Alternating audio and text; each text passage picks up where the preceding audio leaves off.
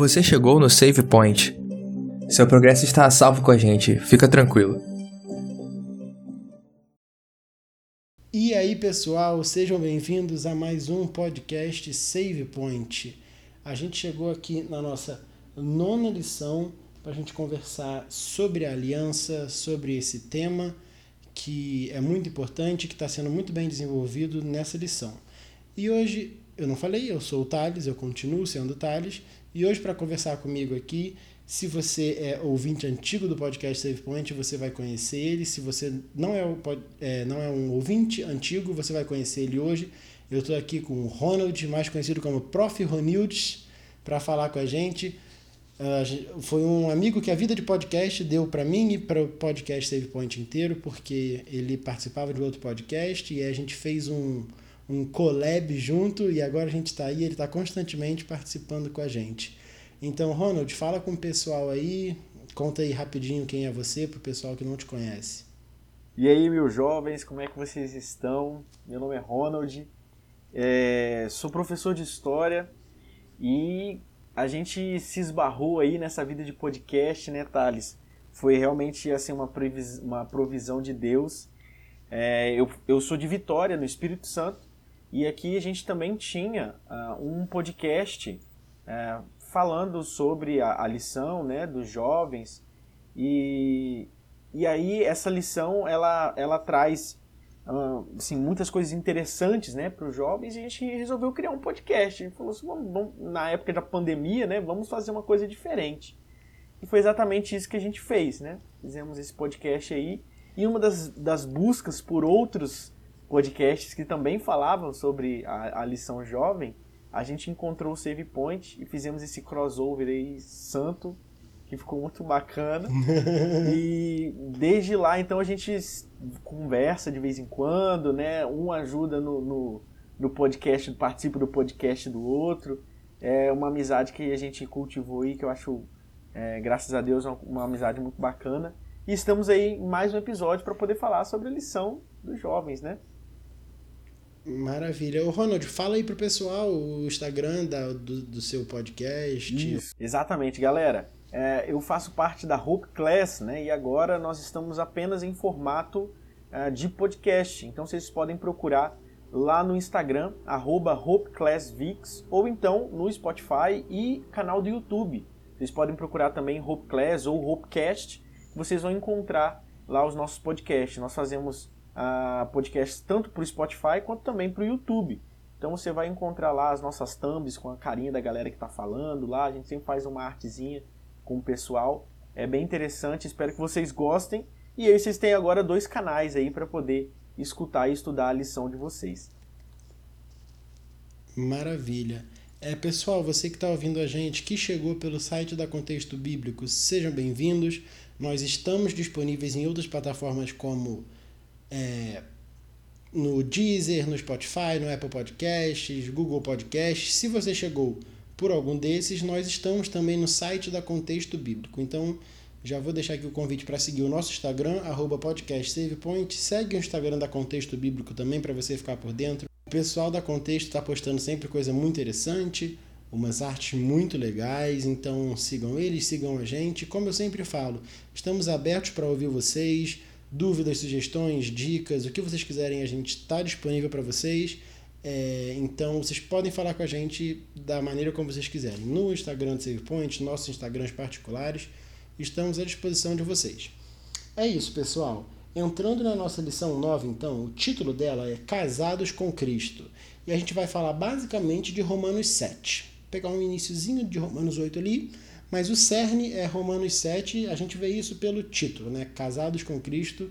Mas antes da gente entrar de fato, a gente tem a nossa tirinha, que hoje é composta de um quadrinho só, que tem ali uma uma queda de braço entre dois homens, um homem bem forte, com uma camisa com boné para trás, com a camisa escrito Novo Homem, aparentemente, pelo que eu entendi, um olhar sereno dele, e temos um outro homem, um homem mais pequenininho, mais magrinho, escrito Velho Homem. E o Novo Homem tá com uma bolsinha de soro, só que o soro dele é a fé.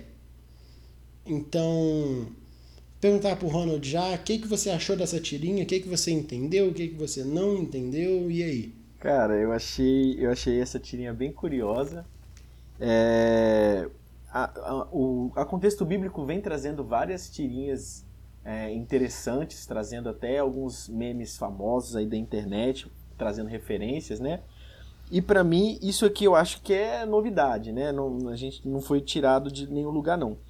Eu achei muito interessante porque no, o novo homem, apesar do novo homem e o velho homem aparentemente de terem aparência assim um, um, pouco diferente um do outro, acredito que eles estão representando o mesmo homem, né? Só que em momentos diferentes ali. E eu achei muito interessante essa tirinha porque ela basicamente resume o que, que é a nossa vida cristã, né? Que é um embate aí, um conflito direto sempre do, do velho homem, o, o homem pecador, com o novo homem que é abastecido pela fé e pela graça de Cristo, né? Eu, eu gostei bastante dessa tirinha aí. É, vou utilizá-la em, outros, em outras oportunidades. E, e, eu acredito que essa tirinha tem tudo a ver com o que a gente vai estudar na lição dessa semana. É, com certeza, assim, eu concordo muito com. Eu não tive essa percepção, achei muito legal. Realmente, por mais que eles estejam em posições com biotipos diferentes, representam de fato a mesma pessoa. Faz muito sentido isso.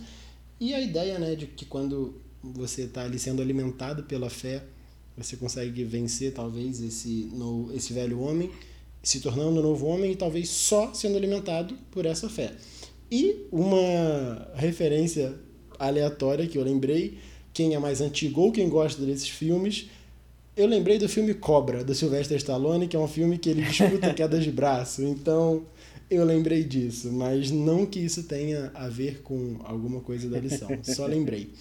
E aí, pessoal, entrando já no texto da semana, a gente vai fazer aquele esquema de ir passando pelo texto e entendendo e conversando sobre o texto para a gente ter uma abordagem mais ampla e mais interessante sobre, sobre esse, esse trecho da Bíblia e, da, e que a lição abordou.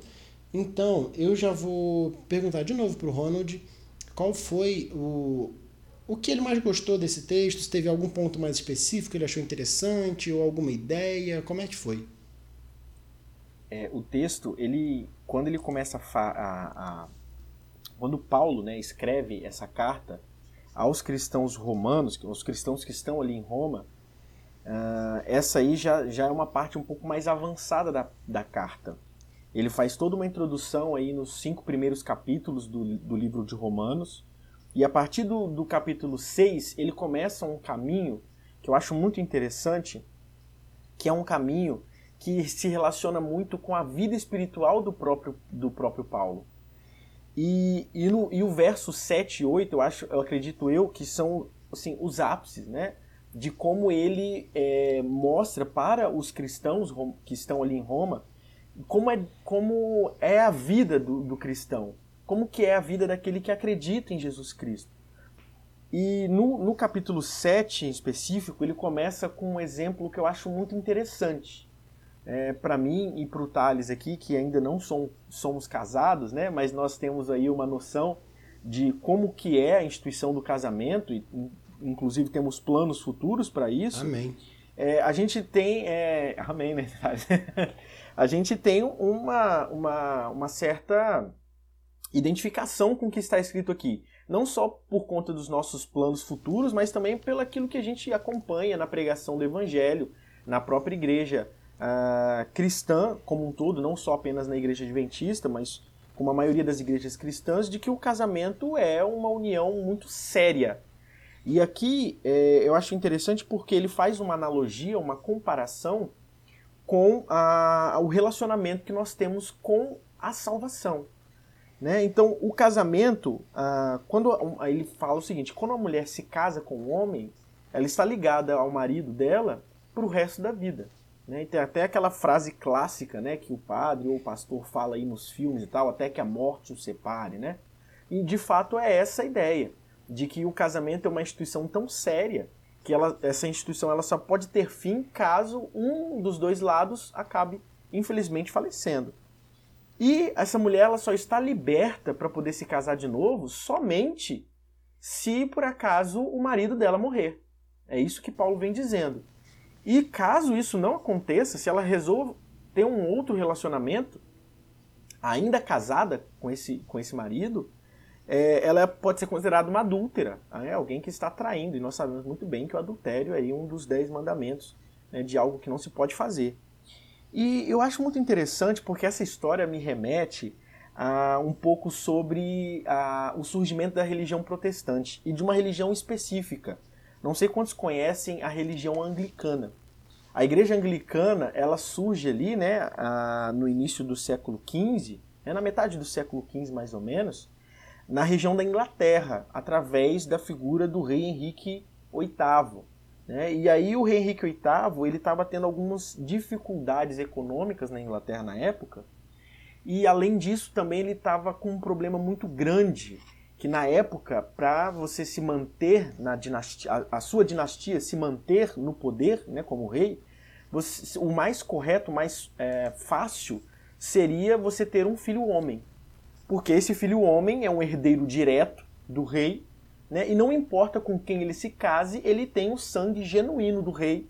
Né? Ele é um herdeiro direto. Mas a, a esposa do rei Henrique VIII, a Catarina de Aragão, que vinha da, da, da região ibérica ali na, na Europa, né? É, eles tiveram uma filha mulher chamada Maria I, mas eles não estavam conseguindo ter um filho homem. A sociedade patriarcal, como era na época, né, presumiu-se que a dificuldade, o problema estava na Catarina de Aragão, né? E por isso o, o rei Henrique VIII teve uma seguinte ideia. Né? Ele resolveu então anular o seu casamento e casar uma segunda vez.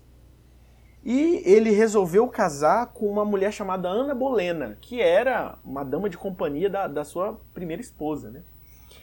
Obviamente, a Igreja Católica Cristã da época foi contrária a esse tipo de movimento, né? Porque mesmo que pareça hoje em dia, né, que muitos católicos não praticantes, o que eu acho um termo horrível, mas muitos católicos não praticantes eles acabam é, usando essa desculpa para praticar alguns atos que a própria Igreja Católica condena, como o divórcio, por exemplo.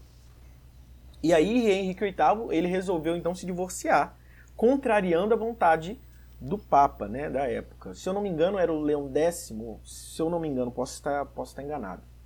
E aí então ele casa com Ana Bolena, né, e infelizmente não tem um filho homem. Ele mais uma vez tem uma filha mulher que vai se tornar Elizabeth I, uma das, da, das mais famosas rainhas da dinastia Tudor, né, e a última da dinastia Tudor. Enfim, ele vai casar nessa brincadeira aí, ele vai acabar casando mais seis vezes. Né? Na verdade, ele vai ter seis esposas, acabar casando aí mais cinco vezes. E ele vai ser quem vai criar essa nova religião protestante chamada de anglicanismo. Da religião anglicana vai surgir a igreja metodista, né? metodista wesleyana, que muitos conhecem hoje em dia. Mas assim, é, não querendo me delongar muito nessa história e fazendo uma comparação com esses primeiros versos ah, do capítulo 7 de Paulo, ele fala justamente sobre essa questão legalista do casamento. Afinal de contas, você, através da lei, é, é, você precisa.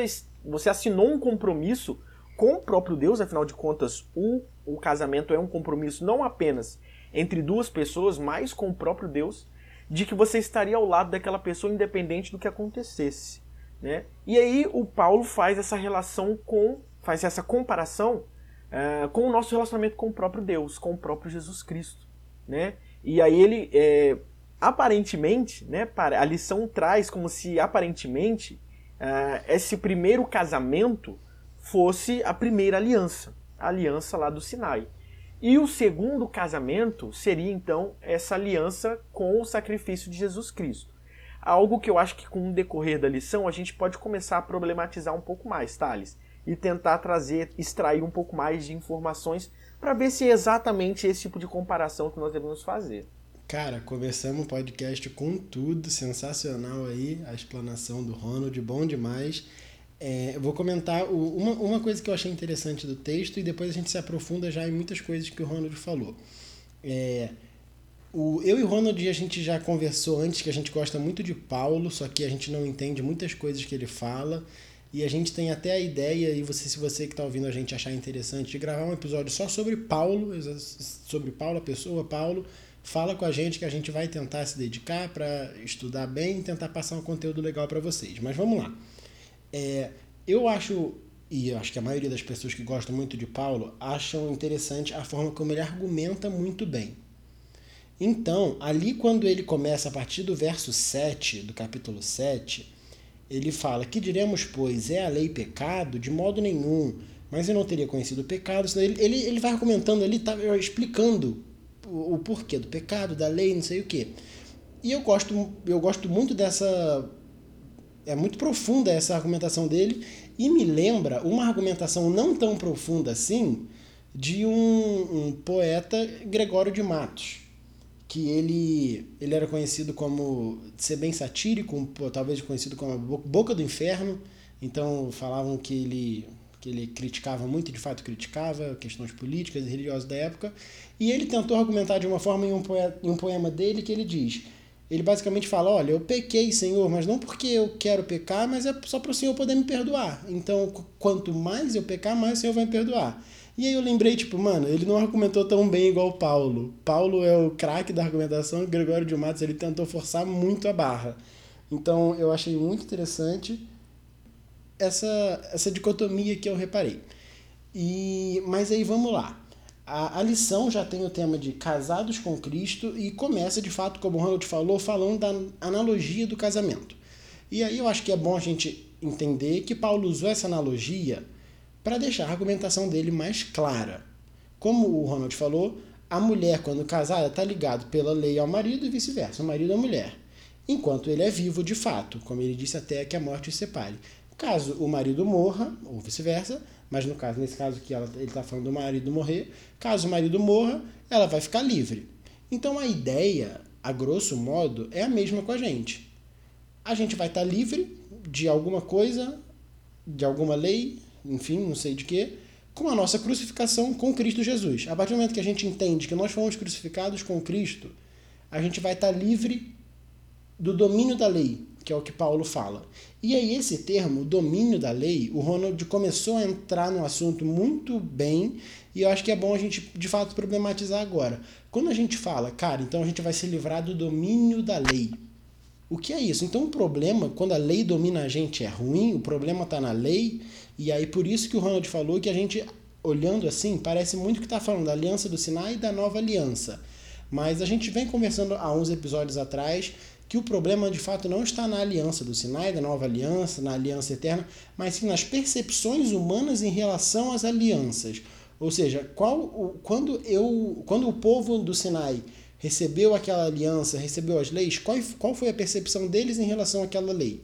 A percepção deles foi uma percepção legalista que se estendeu e se estende até hoje por muito tempo.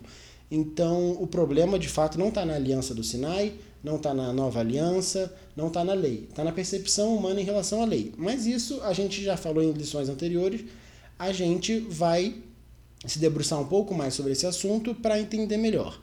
E aí eu acho que é importante a gente entender então que para Paulo Estar sob o domínio da lei, que ele fala no texto, é estar sobre o, so, sob o domínio do pecado. Tá, mas por que então ocorre essa equivalência? Por que, que estar sob o domínio da lei é estar sob o domínio do pecado? Se aparentemente a lei, Paulo fala que é boa, santa, justa, mas é porque a lei ela só vai revelar o padrão direito a ser seguido. Ela não tem a capacidade de salvar, ela não pode remover culpa e nem tirar a gente do domínio do pecado. Então a lei ela só mostra o certo. E isso mais para frente a gente vai desenvolver bem melhor, que é a parte que eu gosto que Paulo fala. Ela de fato exige obediência da gente à lei, mas ela não dá poder para a gente fazer isso. Então, quem faz isso a gente entende que é a graça. A graça é capaz de fazer tudo que a lei não faz. Ela vai anular a culpa, ela vai tirar o domínio do pecado e ela vai dar o poder para vencer o pecado. Certo, Ronald? Tem alguma coisa a acrescentar? Não, cara, eu acho que a gente está caminhando por esse, por esse mesmo. para chegar junto aí nesse mesmo pensamento. Ah, porque a gente tem a, a noção de que a, a lei ela é algo extremamente condenativo. Não sei se, essa, se existe essa palavra, mas se existir eu, eu acabei de inventar. É um, é um negócio que condena né, o pecador. Por quê? Cara, se você prestar atenção, você já parou para pensar como que o ser humano é miserável? Toda vez que você fala bem assim, ó, oh, não faz isso, mas coça numa vontade de fazer, o exemplo maior é o Éden, né? Ó, oh, não come aquela fruta. Ah, mas o cara fica ali, a Eva tava ali se coçando para comer aquela fruta. Tem um exemplo maravilhoso que a gente, é, que o pessoal da área da educação estuda, eu acho que da área da psicologia também estuda, que é um exemplo de. E ficou muito famoso, ultimamente viraram. É, acabou viralizando vários memes aí na internet, que é um, um, um, estudo de você pegar uma criança até aproximadamente os 5 anos de idade e você colocar essa criança sentada na mesa, você pegar um doce e colocar na frente da criança.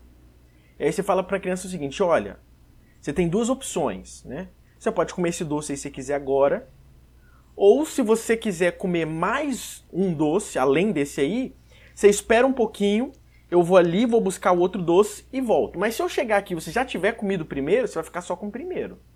Mas se você aguentar esperar um pouquinho, você ganha dois. Esse mais um, né? E eu acho que tem muito a ver com isso, cara. Da gente ficar pensando assim, é, tudo que eles falam pra gente assim, ó, não faça isso, não, não adultere. Aí você fica naquela coceirinha ali, né?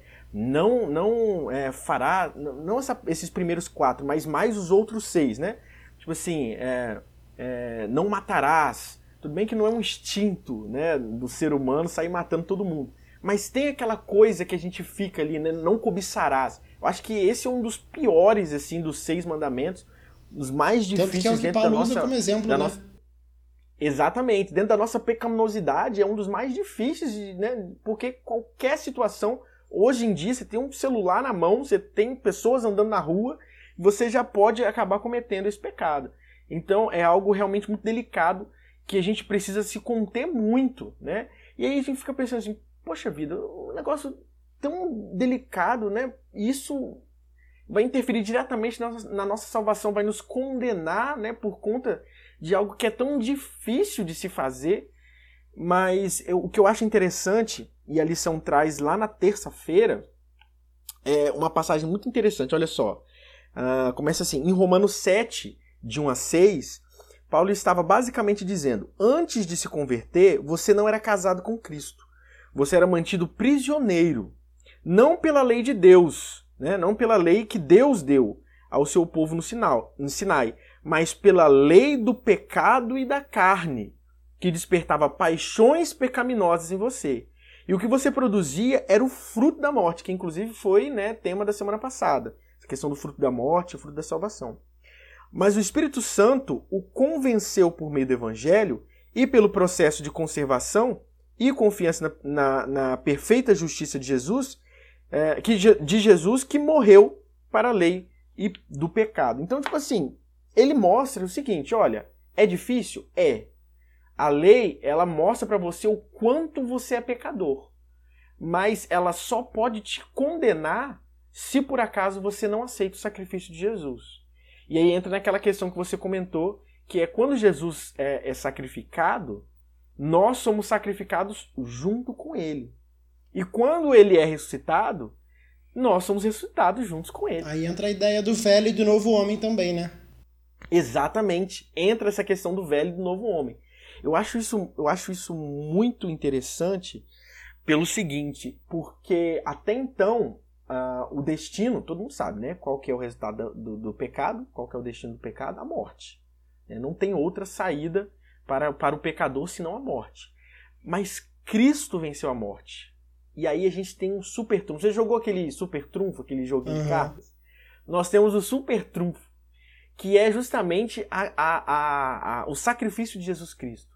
Então, quando lá no final, né, é, lá na, no, no, veredito final, né, quando Jesus voltar a essa terra né, e for levar todo mundo para o céu, Satanás vai vir com a cartinha do super trunfo, vai vir falar o seguinte, ó, tá vendo isso aqui, ó, pecado, eu tenho pecado aqui, o seu pecado é, é suficiente para você não ir para o céu. E aí a gente arranca do bolso a cartinha do super trunfo, ele fala, mas eu tenho um super trunfo aqui. Que ganha todas as cartas. Que é o sacrifício de Jesus Cristo que ganha de qualquer pecado, de qualquer outra carta aí que você que o Satanás pode apresentar, que é o sacrifício de Jesus Cristo. Mas para isso, a gente tem que acreditar, né? Não basta simplesmente usar a, o super trunfo, sendo que você não acredita que ele possa realmente modificar a sua vida. E aí vem outras questões que a gente vai mais para frente e falar um pouco mais, senão vai ficar muita coisa logo no começo. Então, a gente entendeu agora, né, ficou bem claro agora pra gente que Paulo considera estar sob o domínio da lei e é equivalente ao estar sob o domínio do pecado. O Ronald explicou pra gente por quê, e da mesma forma que morrer para a lei é equivalente a morrer pro pecado. É, é muito interessante que a gente percebe que a morte do, do velho homem, ou seja, quando a gente morre com Cristo, a gente aceita a crucifixão de Cristo e morre com ele na cruz, ela tem como resultado uma libertação pessoal de uma escravidão que foi autoimposta de tentar obter a salvação pelas obras da lei. Então, a partir do momento que a gente aceita o sacrifício de Cristo e morre com ele na cruz, a gente deixa o nosso velho homem lá, a gente é libertado dessa escravidão que a gente mesmo se colocou de tentar ser salvo pelas nossas obras da lei.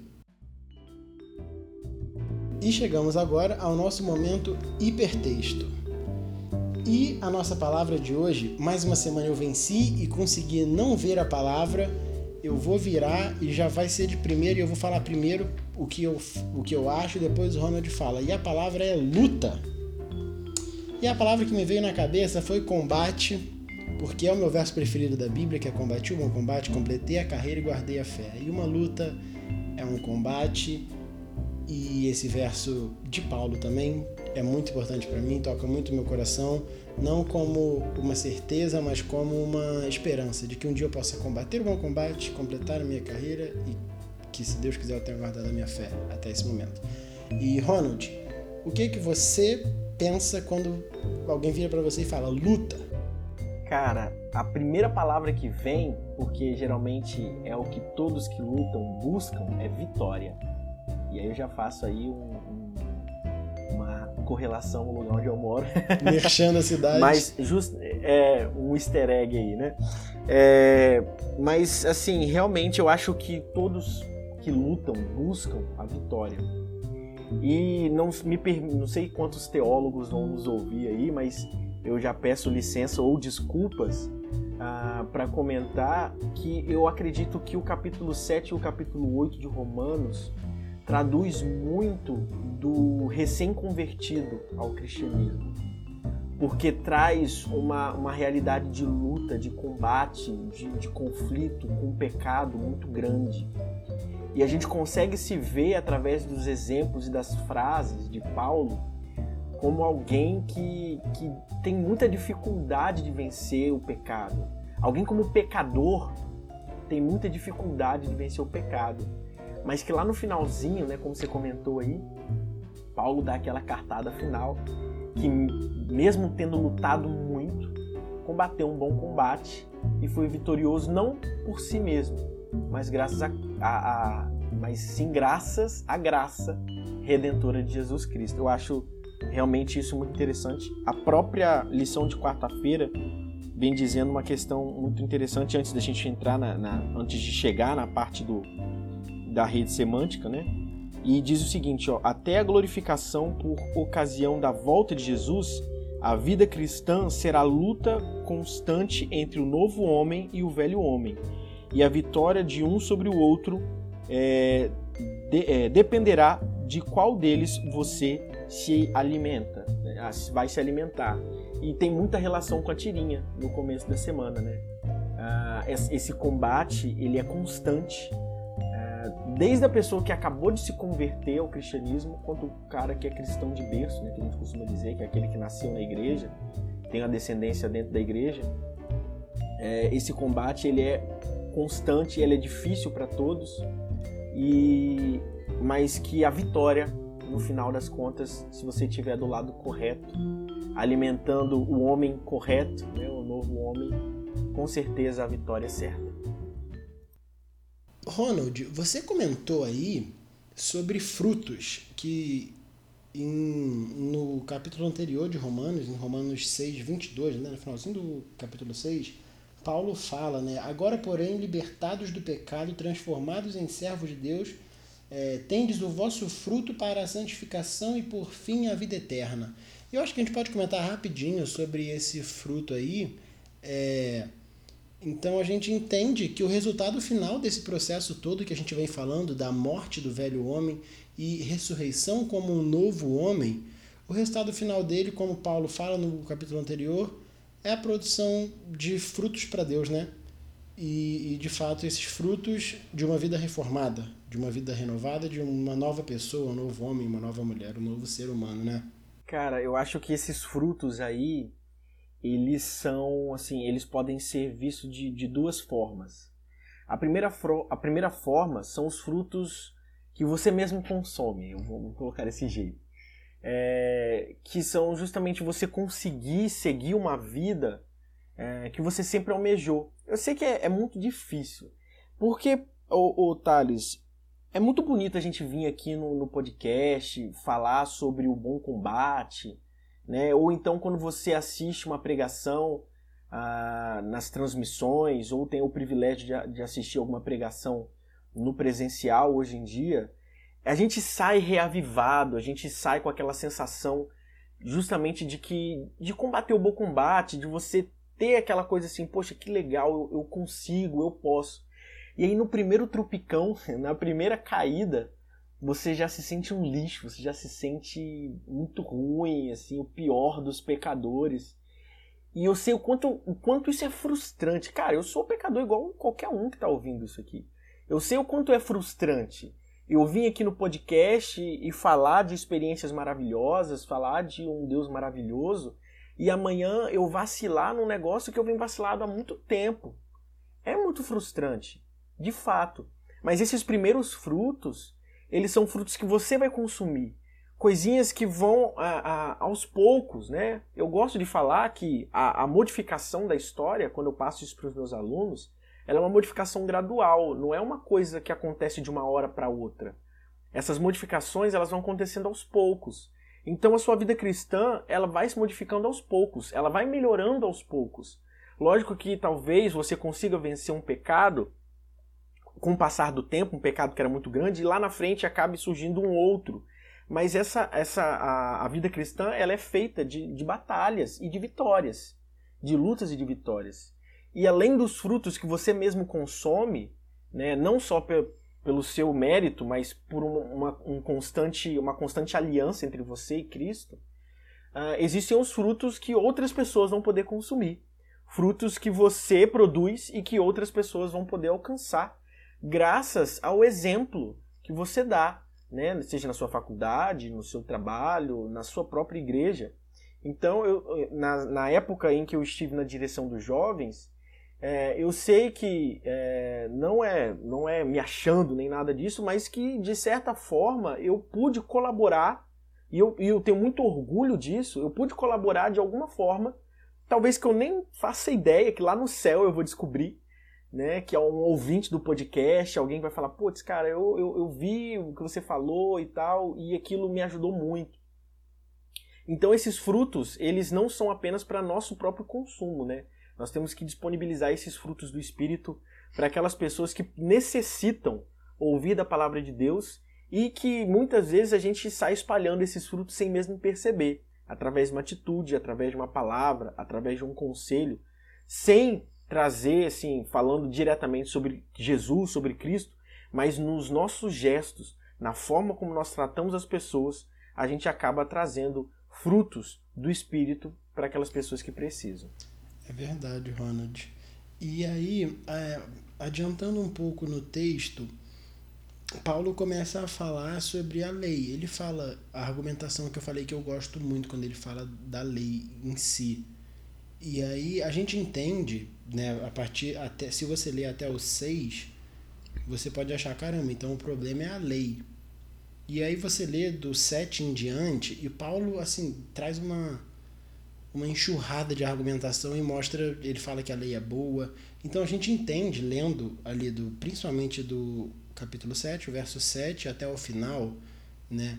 A gente entende que a lei não é a fonte do problema. E que, mas que devido à nossa natureza pecaminosa, a lei revela os pecados da humanidade. Ou seja, nesse sentido, a gente percebe agora que a lei é vital para a salvação, então, certo, Ronald? Porque Paulo fala, cara, se não fosse a lei, eu não ia saber o que é cobiça. E eu não sabia que cobiçar é errado. Então, a lei mostra só, olha só, moço, não faz isso não, porque assim você não vai ser salvo. Só que a lei não salva. Como eu falei lá no início, a lei só mostra o, o, padrão direito. Então, nesse sentido de revelar o pecado e mostrar pra gente o que é pecado, mostrar pra gente como viver de forma boa, ela é vital para salvação. Certo, Ronald? Você concorda comigo? Discorda? E aí? Não, concordo, com certeza. E, e eu acho que a, a lei, ela é.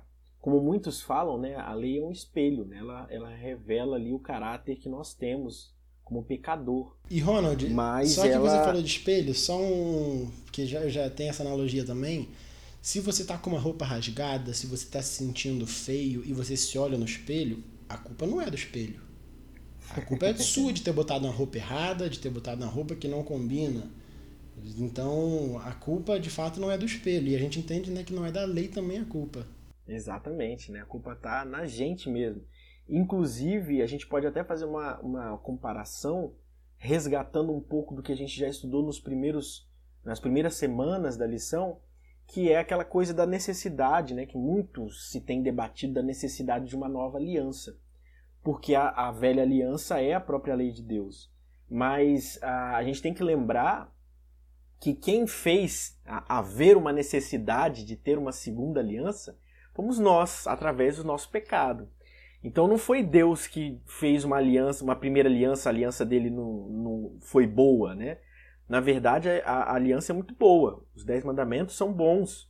Né? Só que o problema está que a gente quebrou essa primeira aliança. Assim como nós quebramos os mandamentos todos os dias. E uma coisa que eu gosto muito de comentar, Thales, que muitas vezes na nossa caminhada cristã a gente acaba invertendo as, as ordens das coisas. E isso dificulta muito a gente entender o plano de salvação de Jesus. Porque a gente coloca a lei na frente da graça. E não é, cara. A lei, na verdade, ela vem depois. Né?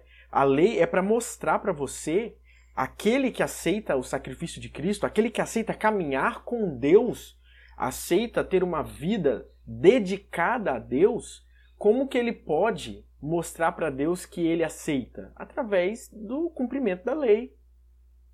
A lei não te condena, mas ela te ajuda a mostrar para Deus, né, dar um feedback ali para Deus de que você está nesse rumo, que você está nessa, nessa estrada, na tentativa de se aproximar cada vez mais, né, se aprofundar cada vez mais desse relacionamento.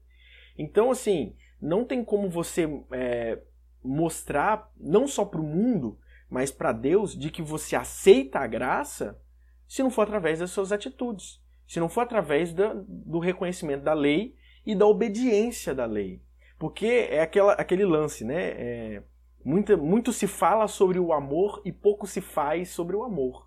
É, você diz muitas vezes que você ama alguém, né? É, tem até um, uma, um meme muito antigo na internet que é tipo assim: eu amo muito a minha mãe, daria a minha vida por ela, entraria na frente da bala para mostrar para ela, né, que eu não gostaria que ela morresse, que eu amo muito, daria a minha vida por ela, mas não tenho coragem de lavar uma louça.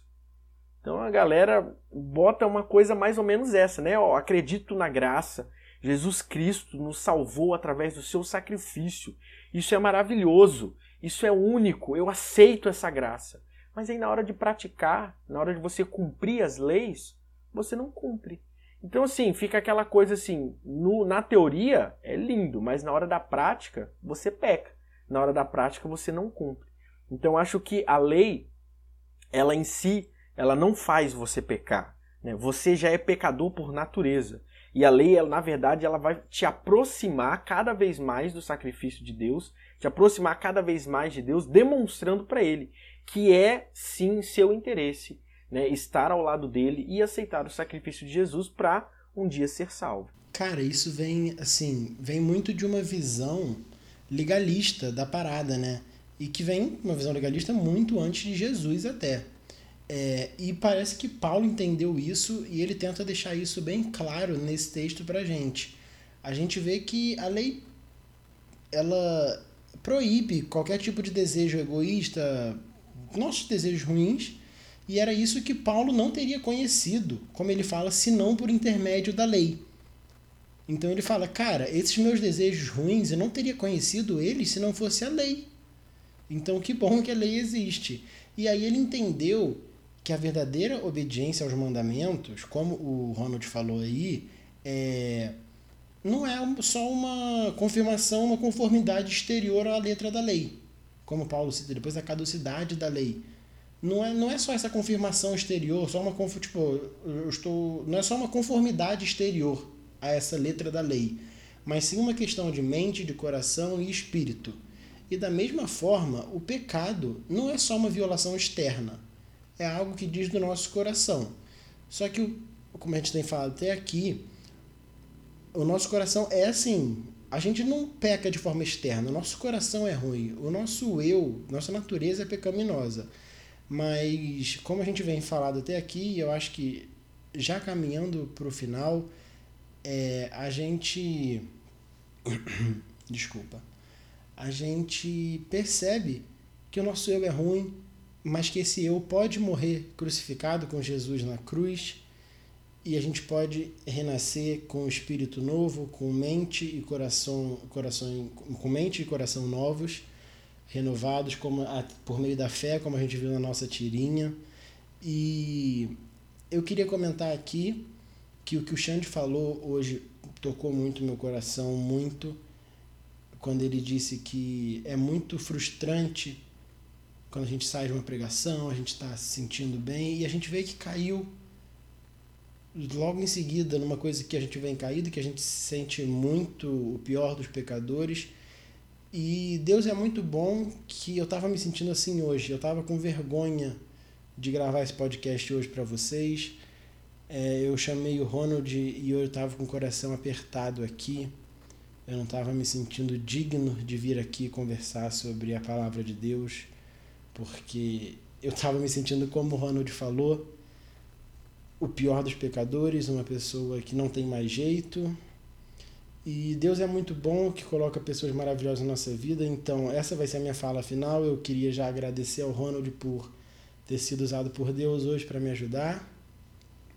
E agradecer a Deus por ter colocado o Ronald na minha vida, especificamente hoje também. Então, pessoal, é isso. Não tem nenhum apelo hoje, nenhuma lição de moral. Eu só queria desabafar com vocês aqui e mostrar que é normal a gente se sentir assim, mas a gente precisa lembrar que esse nosso velho homem precisa ser crucificado com Jesus na cruz e que, e que ele vai ser ressuscitado como um novo homem. Cara, é, para ser sincero, esses últimos dias, né, na verdade, ah, essa semana eu tô me arrastando assim. É, o emprego tá me consumindo bastante não que seja ruim, porque eu gosto muito do que eu faço, mas esses últimos dias eu, eu tenho me sentido bastante desanimado.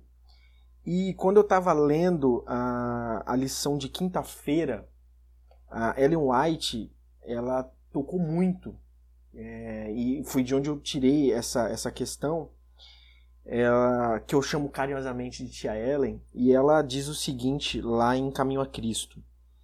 Quem não conhece a própria pecaminosidade não consegue desenvolver um amor mais profundo por Jesus. A pessoa que é transformada pela graça de Cristo passará a admirar o seu caráter divino. Mas o fato de não enxergar a própria é, deformidade moral é uma inequívoca evidência de que não tivemos uma visão de beleza e da excelência de Cristo.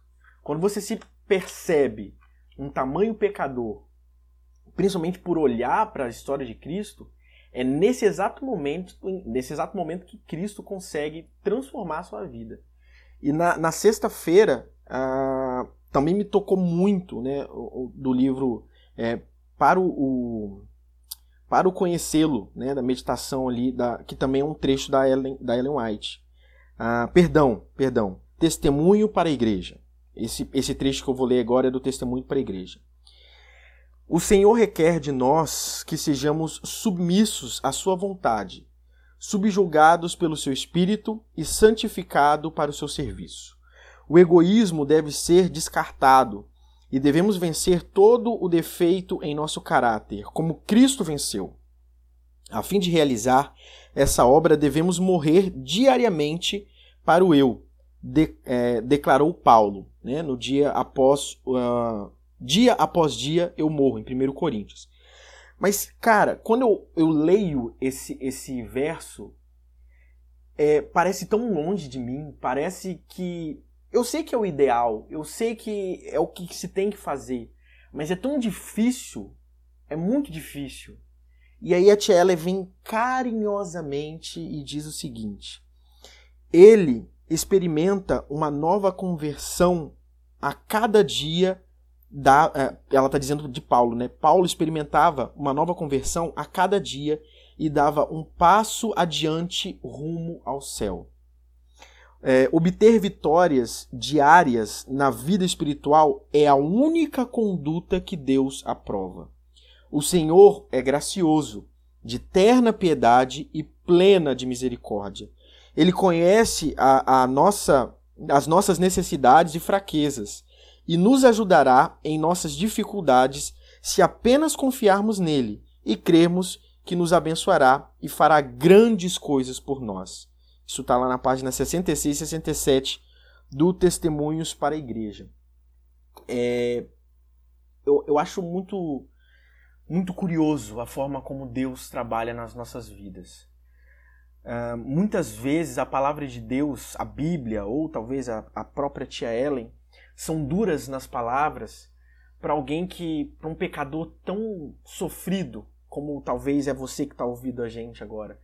Uh, parece que essas palavras estão tão distantes da nossa realidade e mas a gente tem que sempre lembrar de que Jesus Cristo ele, ele veio essa terra ele passou por dificuldades semelhantes às suas e ele venceu mas não que isso deve ser um exemplo para você não que se Jesus venceu, você consegue vencer. Ou se qualquer outro herói da Bíblia venceu, você consegue vencer. Não, não é isso. Ele veio essa terra vencer por você. Ele veio vencer a dificuldade que você não consegue vencer. É através do sacrifício de Jesus que você alcança a graça, não porque você um dia vai conseguir parar de pecar, mas porque um dia você decidiu que não quer mais pecar é através da sua decisão de não querer mais pecar, mesmo que de vez em quando você caia, escorregue no mesmo pecado, é a decisão e esses, essa sensação de você se sentir mal ao pecar que Jesus olha e percebe que você merece a salvação, que você merece a graça, merece o sacrifício que ele fez. É sempre um prazer gigantesco estar aqui e para mim é assim, quando eu falo, eu não falo pra, somente para as pessoas que estão ouvindo, eu falo para mim. E, e estudar essa lição hoje me ajudou muito, me ajudou muito.